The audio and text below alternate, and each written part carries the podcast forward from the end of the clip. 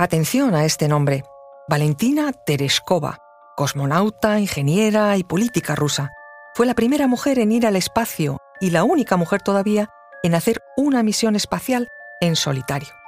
Trabajaba en una fábrica textil y era paracaidista aficionada cuando le ofrecieron sumarse al cuerpo de cosmonautas. Fue lanzada al espacio el 16 de junio de 1963 en la nave Vostok 6, con ella dentro como única tripulante.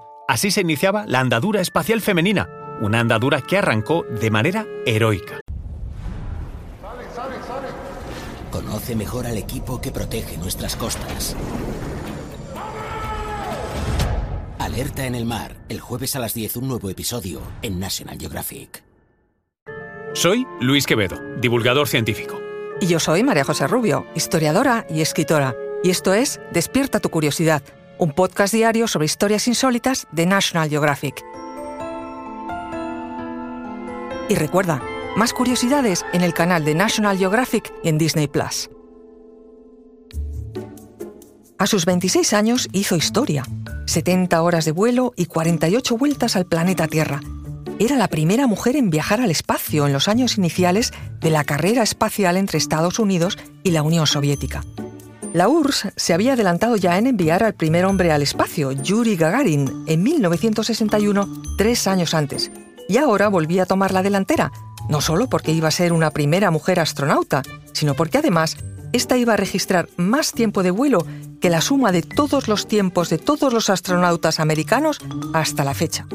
La preparación de Valentina Tereskova para conseguirlo iba a ser intensiva y nada fácil.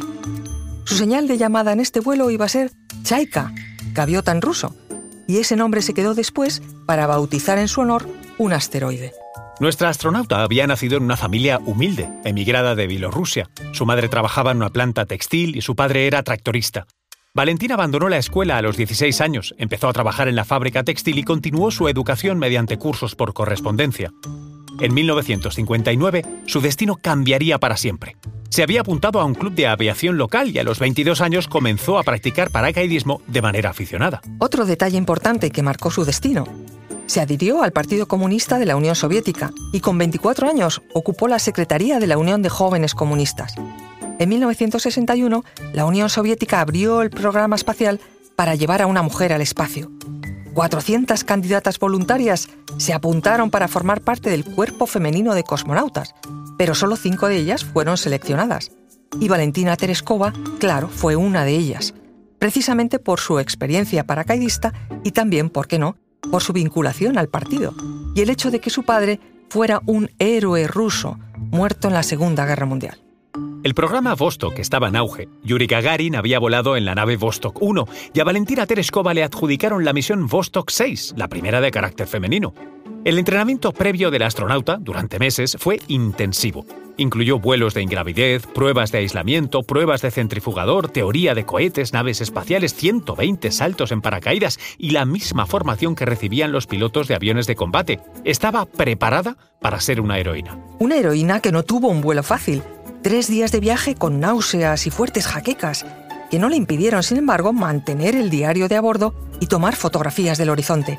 Y eso era poca cosa, si tenemos en cuenta que en la trayectoria de la nave se produjo un error de programación que ella misma tuvo que variar para no alejarse de la Tierra sin remedio. El 19 de junio de 1963, la primera mujer astronauta daba por terminada la misión y se lanzaba en paracaídas desde 6.000 metros de altura. Cuando puso los pies en Karaganda, Kazajistán, ya era una heroína, una leyenda de la aeronáutica espacial. Después se dedicó a la política, llegando a convertirse en miembro del Soviet Supremo y del Comité Central del Partido Comunista. En el año 2013, a sus 76 años, sorprendió a todos expresando en público su deseo de viajar a Marte, aunque solo fuera un viaje de ida, sin posibilidad de regreso.